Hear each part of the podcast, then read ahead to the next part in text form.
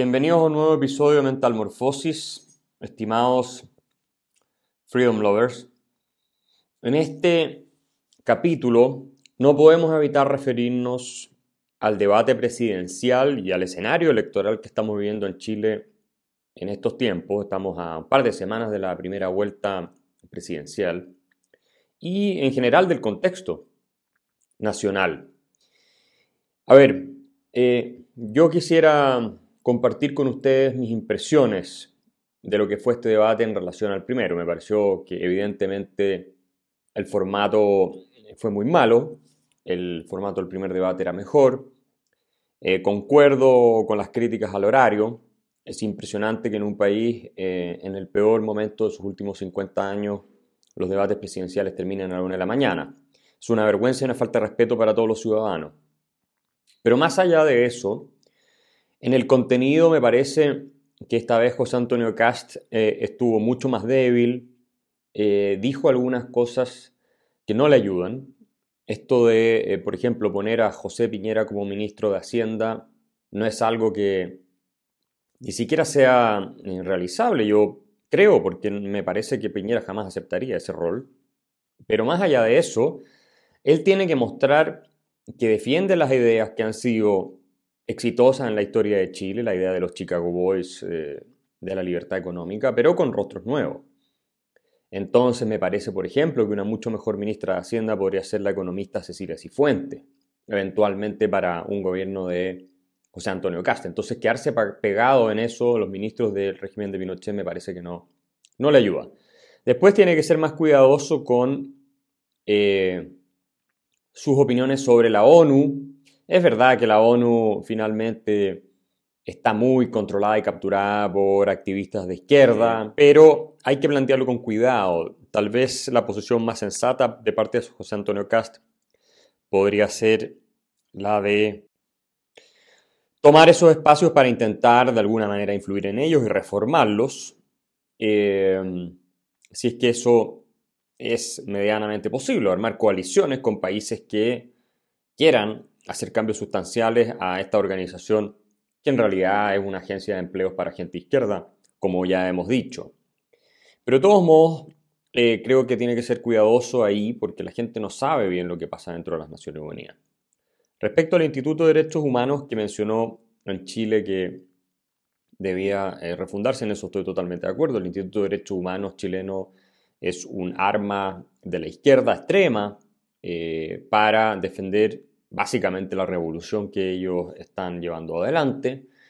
Y no una organización de verdad encargada de protegernos a todos eh, en nuestros derechos fundamentales. Y eso es súper claro con el ataque sistemático, sesgado, falso que hacen eh, a las policías eh, y la defensa irrestricta de víctimas de, en teoría, víctimas, porque son personas muchas veces en actos delictuales de izquierda, que son reprimidos por las fuerzas de orden y seguridad y por supuesto el Instituto de Derechos Humanos, que en realidad es el Instituto de Izquierdos Humanos, salen a eh, defenderlos con, mucho ahínco, eh, aun cuando ellos en un paso forzado en 2019 tuvieron que reconocer que muchas de las acusaciones que se hacían eran puras mentiras respecto de centros de tortura, de cuestiones de ese estilo, que ya habría sido perder totalmente la credibilidad.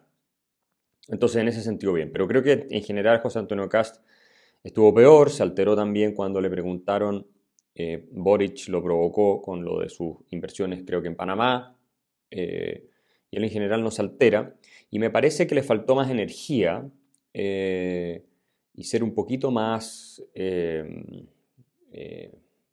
claro, y fuerte en las cosas que estaba diciendo. Creo que no anduvo muy bien en este debate.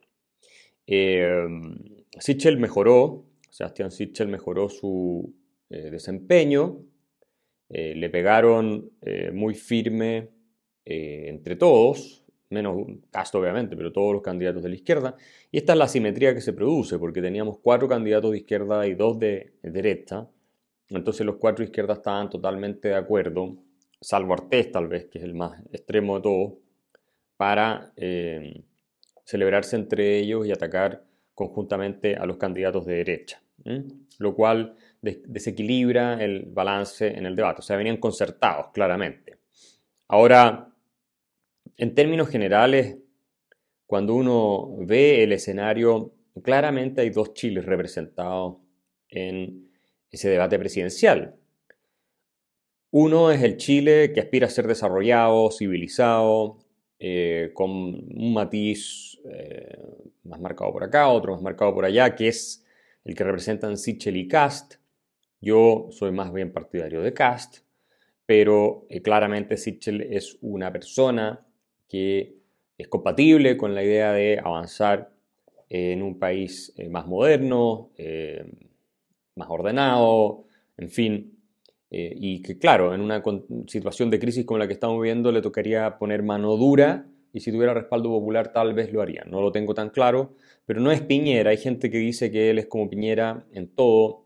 Eh, no lo sé, yo lo conozco personalmente, partí en radio con él y me da la impresión que podría dar sorpresas que de Piñera es imposible esperar, porque Piñera es la esencia de la cobardía de la derecha chilena. Eh, y de la necesidad de estarse acomodando hacia la izquierda para cosechar los aplausos del adversario permanentemente.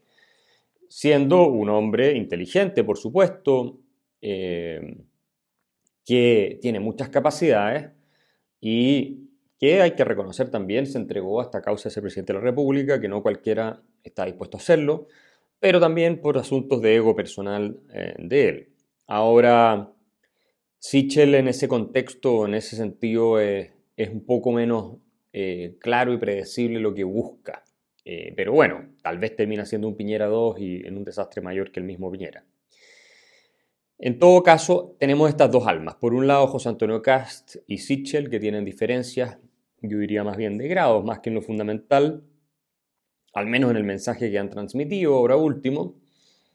Y está después el país tercermundista, subdesarrollado, eh, populista, charlatán, eh, típico de eh, las naciones, digamos, fracasadas que representan todos los candidatos de la izquierda. O sea, era realmente un espectáculo patético ver a Boric, a Yasna Proboste, a Artés, que es marxista-leninista, y a Marcos Enríquez Ominami. Y la pregunta que surge entonces es, ¿cuál de las dos almas, esta de eh, el país que quiere ser desarrollado, que representan y encarnan Sichel y Cast, eh, o la del tercer mundismo, fracasado latinoamericano, populista, demagógico, de corte chavista, eh, ignorante, charlatanesco, ¿Cuál de esas dos almas va a representar más a la ciudadanía? Esa es la verdadera cuestión que está en juego, me parece a mí. Hemos hecho una transición mental hacia el desarrollo porque claramente nos hemos acercado en las cifras, ¿no es cierto? Eh, todos conocemos los datos, la pobreza cayó un 60% a un 8%, ahora volvió a subir a un 10%, eh, el hacinamiento cayó a niveles más, más, bajos de la historia, que ahora de nuevo está empeorando por el tema de la migración, eh, fundamentalmente. Eh, en fin, el ingreso per cápita se cuadruplicó, todas esas cosas las tenemos claras. Pero ¿hemos realmente cambiado nuestra mentalidad? ¿Somos capaces de detectar la eh, liviandad, la frivolidad, el engaño, la demagogia eh, y sobre todo la charlatanería, eh, el nivel eh, realmente miserable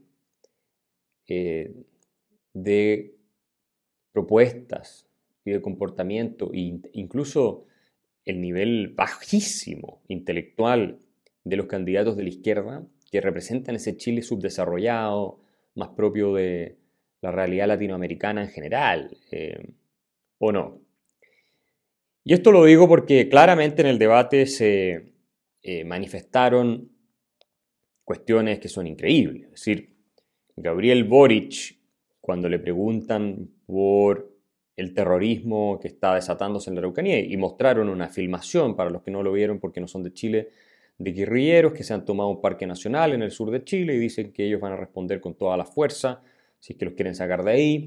Digamos que están creando una situación similar a que las FARC tuvieron en la selva colombiana, porque estos son guerrilleros que están alineados no solo con una agenda extrema izquierda, sino con el narcotráfico.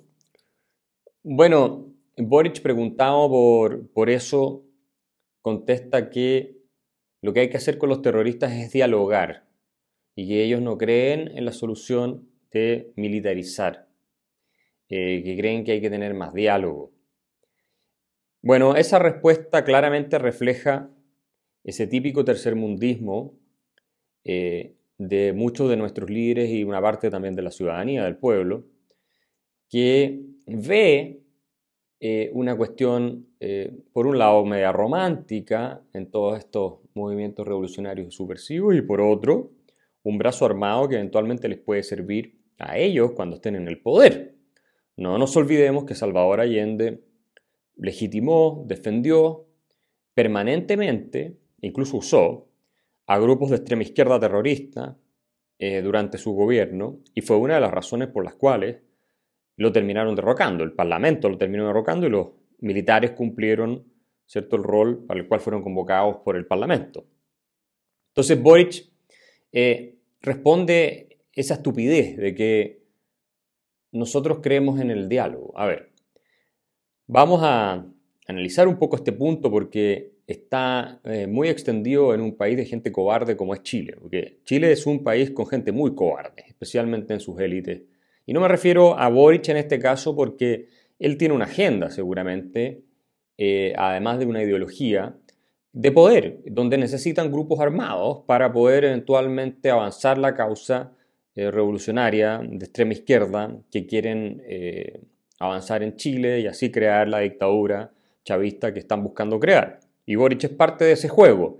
No de manera así íntegra, porque me parece que él tiene algunas ambigüedades con eso, pero claramente está jugando hacia ese lado que es el del Partido Comunista y que no sería raro que tenga vínculos con todo este movimiento eh, de narcoguerrilla terrorista de izquierda que se refugia en la idea de crear una nación supuestamente mapuche, indígena, lo cual, es, lo cual es una ficción desde todo punto de vista. Pero vamos al asunto del terrorismo. El terrorismo es por definición una eh, reacción o más bien un método de plantear, de formular eh, determinadas demandas fuera de los cauces democráticos e institucionales, es decir, es la negación del diálogo. Eso, esa es la esencia del terrorismo. Cuando sabemos que estamos frente a un grupo terrorista es porque ya ha renunciado al diálogo, a la deliberación democrática y a las instituciones de representativas al cauce, digamos, establecido formalmente para procesar estas demandas, para imponer su agenda a través de la violencia. La violencia es la negación del diálogo, ¿cierto? Entonces, decir que vamos a dialogar con gente que ha dicho que no quiere dialogar, que ellos van a imponer sus términos con los fusiles, es tan estúpido como plantear que cuando los nazis están invadiendo la Segunda Guerra Mundial toda Europa, ¿no es cierto?, los ingleses van a dialogar. Y eso lo vio Churchill claramente eh, y, pudo, digamos, en algún minuto eh, forzar una reacción británica. Eh, cuando Neville Chamberlain, el canciller anterior o el primer ministro anterior, había firmado todo tipo de papeles con Hitler y resulta que eran nada más que estrategias para que éste pudiera abalanzarse después sobre Polonia y lo dejaran tranquilo. Bueno, entonces, uno no puede dialogar con gente que eh, abraza por definición la violencia. No se puede. La violencia tiene que ser tratada con violencia. Y para eso existen las Fuerzas Armadas de Orden y Seguridad, para resguardar la integridad del territorio y defender la democracia, porque finalmente el juego que están haciendo Boric y Jasna Proboste, que contestó exactamente lo mismo en el debate, es uno de destrucción de la vía democrática. Y eso es lo que no quieren entender. Chile ya vio esto en el pasado. nosotros hicimos un capítulo en Metamorfosis sobre cómo llegamos al golpe de Estado del año 73. Ese golpe de Estado que fue convocado por el Parlamento y la mayoría de los chilenos se produjo porque el orden institucional en Chile se encontraba desintegrado, era totalmente incapaz de procesar cualquier demanda, cualquier problema que hubiera tenido la ciudadanía. ¿Y por qué se desintegró? Porque hubo un grupo, el de izquierda, que quiso transformarlo de tal modo de concentrar el poder total, de crear un Estado, un sistema totalitario, donde por definición, ¿cierto? Ya eh, no existe la democracia ni existe la posibilidad de procesar demandas ciudadanas diversas, porque en un sistema totalitario eh, lo que se consolida es un poder único, total, en manos de unos pocos, que aplasta, por supuesto, el resto que no le queda otra que someterse. No hay espacio de diálogo ni espacio de discusión. Es básicamente el terrorismo institucionalizado. Eso es lo que es un sistema totalitario. Y eso llevó en el pasado a que hubiera una reacción de parte de la ciudadanía y de parte de las Fuerzas Armadas y de la parte de la clase política también, y que se acabara la democracia en Chile. Es decir, la democracia estaba terminada, los, militares entraron cuando la democracia ya no existía, esa es la verdad.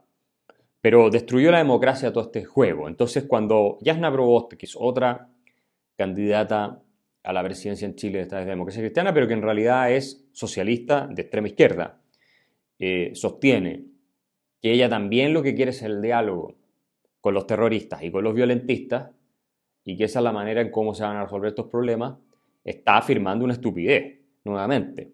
Entonces, cuando uno oye a estos eh, políticos, incluso Yasna Proboste, que no me parece a mí ser tan parte de una agenda revolucionaria subversiva como lo es Gabriel Boric. Pero cuando ella eh, expresa la misma opinión que el candidato al Partido Comunista, que es Gabriel Boric, entonces nos damos cuenta que estamos eh, frente a, personas que no solo tienen una agenda, insisto, de poder específica, sino que no tienen eh, las mínimas condiciones para entender lo que está en juego y cuál es su rol como jefe de Estado. estamos hablando de eh, unos charlatanes, básicamente.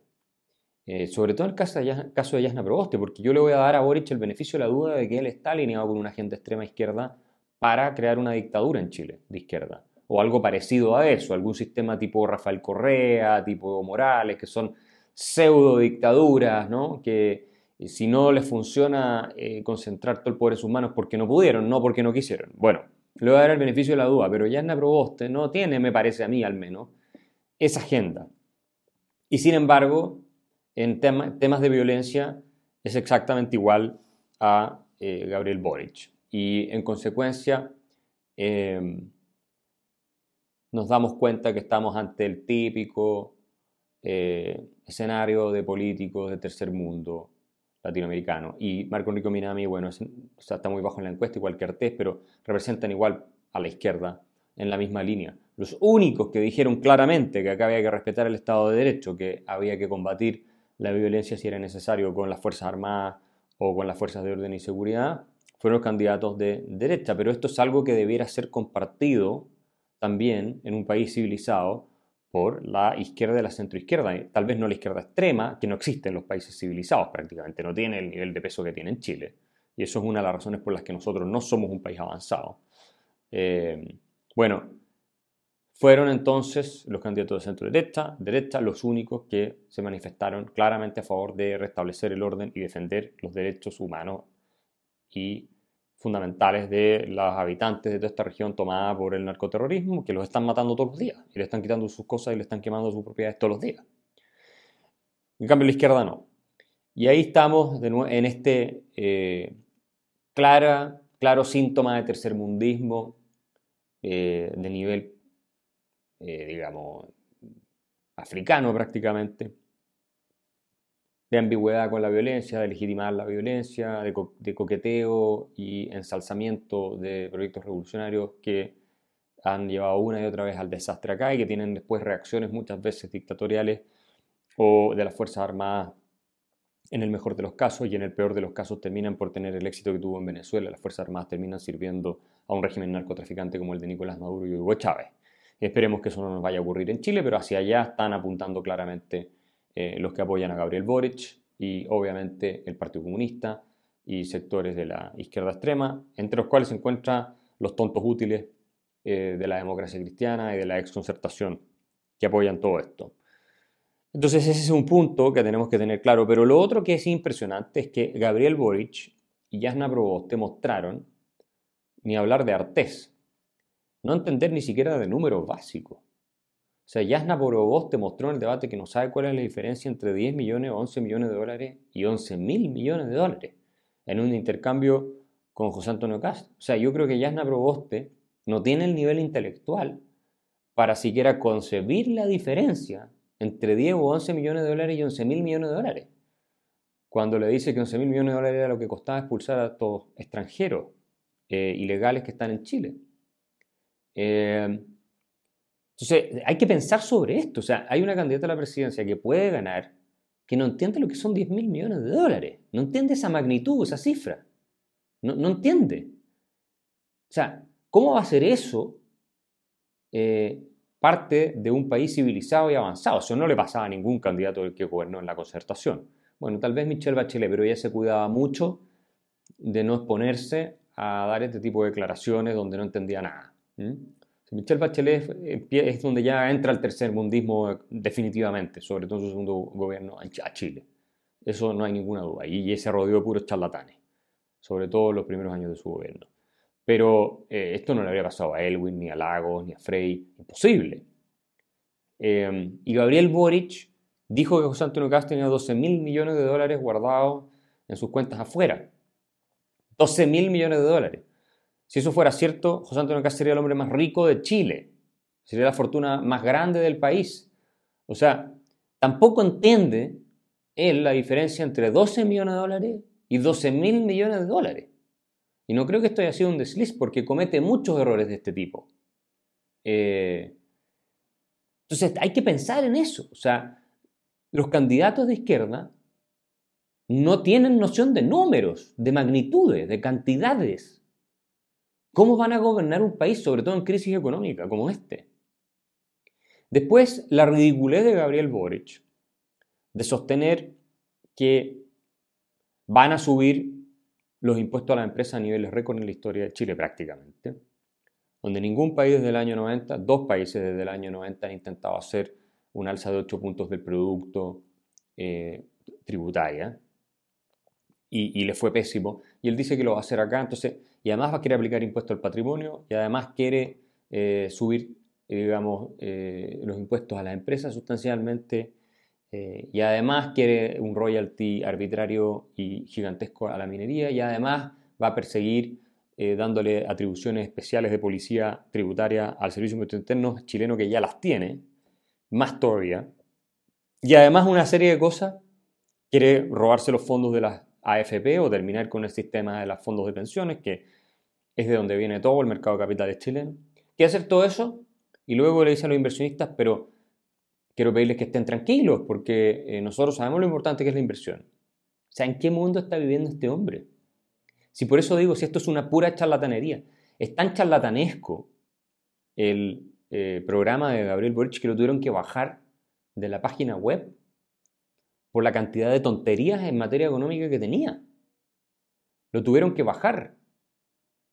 Y donde queda en evidencia la ignorancia completa de Boric en asuntos económicos es con Tomás Mochati en una entrevista donde le preguntó cuánto era la tasa de ahorro en Chile y un par de cosas más, y no supo contestar absolutamente nada.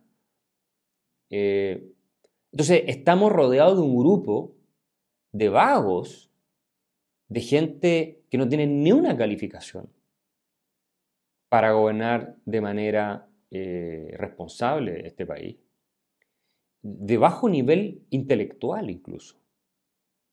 El caso de Boric me parece que no es un tipo tonto, pero es un tipo ignorante.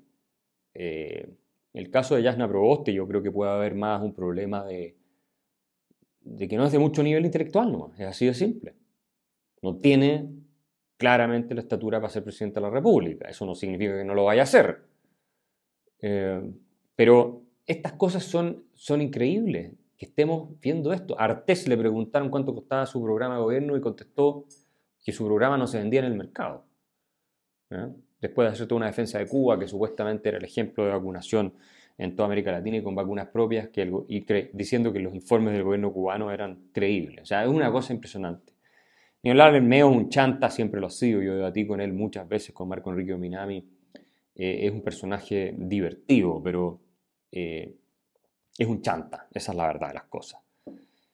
Entonces tenemos eh, este escenario en que la izquierda en Chile, no sé si es para mejor o para peor, porque si tuviéramos una izquierda realmente seria en un proyecto revolucionario acá, como podría ser una izquierda alemana o francesa, bueno, eso sí que sería para asustarse. Pero estos tipos son tan charlatanes vagos y, se trata finalmente de llegar al gobierno para poder robar, porque eso es todo.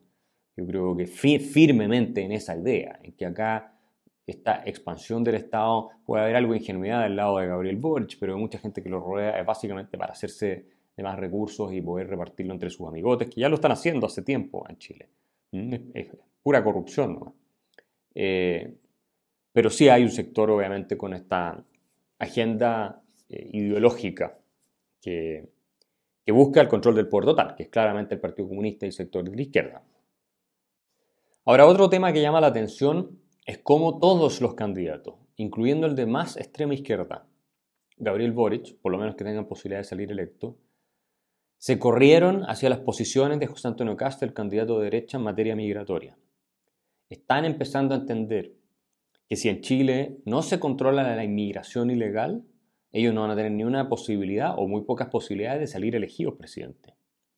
Y todo, incluso Yasna Proboste, con este buenismo estúpido que la caracteriza, pero incluso ella dijo que no había que tenerle miedo a las deportaciones y sacar a la gente. Acordémonos que Gabriel Boric en esta charlatanería absurda, liviana, eh, que caracteriza ese sector, en su programa de gobierno había prometido que a cada inmigrante legal que entrara al país le iban a dar una casa y le iban a dar trabajo y le iban a dar no sé cuántas cosas. Entonces, evidentemente eso es imposible desde el punto de vista práctico, pero además genera un incentivo gigantesco para que tengamos una ola migratoria aún más grande hacia Chile. Eh, y, es tanta la presión que ha venido a Chile de los inmigrantes ilegales que están obviamente afectando los salarios de segmentos importantes de la población, que están dañando eh, en algunos lugares ¿cierto? las condiciones de orden, seguridad e higiene, que en algunos casos son delincuentes eh, graves o de delitos graves que eh, la gente no había visto antes. En Chile había hay delitos que no se conocían. El sicariato es algo que en Chile no existía prácticamente. Eso vino de manos de algunos migrantes. Por supuesto, es una minoría. Pero estas cosas la gente las ve en las calles, las vive. Entonces, eh, esto se está convirtiendo en una cuestión políticamente muy eh, incendiaria y el que no quiera tocarla no va a poder ser elegido presidente, yo creo. A ese nivel estamos. Entonces, todos tuvieron que correrse a la derecha. Y eso ya es un tremendo éxito de José Antonio Cast. Él logró mover las posiciones, porque venía subiendo mucho en las encuestas. Entonces, todos se dieron cuenta que esto ya no podía seguir así. Y él logró mover las posiciones hacia la derecha. Y está bien que lo haya hecho, porque no puede ser que no tengamos ningún control de fronteras en Chile. Eso no puede pasar. Si queremos dejar entrar gente, que entre la que nosotros queremos, pero no que entre cualquier persona en cualquier momento más encima, mucha gente corriendo riesgo de vida en estas caravanas de migración. Porque creen que acá van a llegar a un paraíso y eso no es la realidad. Acá que va a ser cada vez más difícil.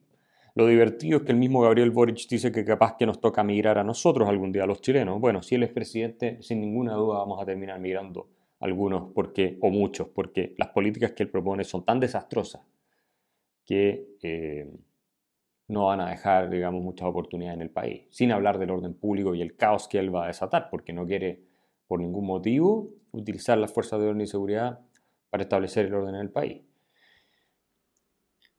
Pueden escuchar la segunda parte de este podcast en mi Patreon, es www.patreon.com slash Axel Kaiser.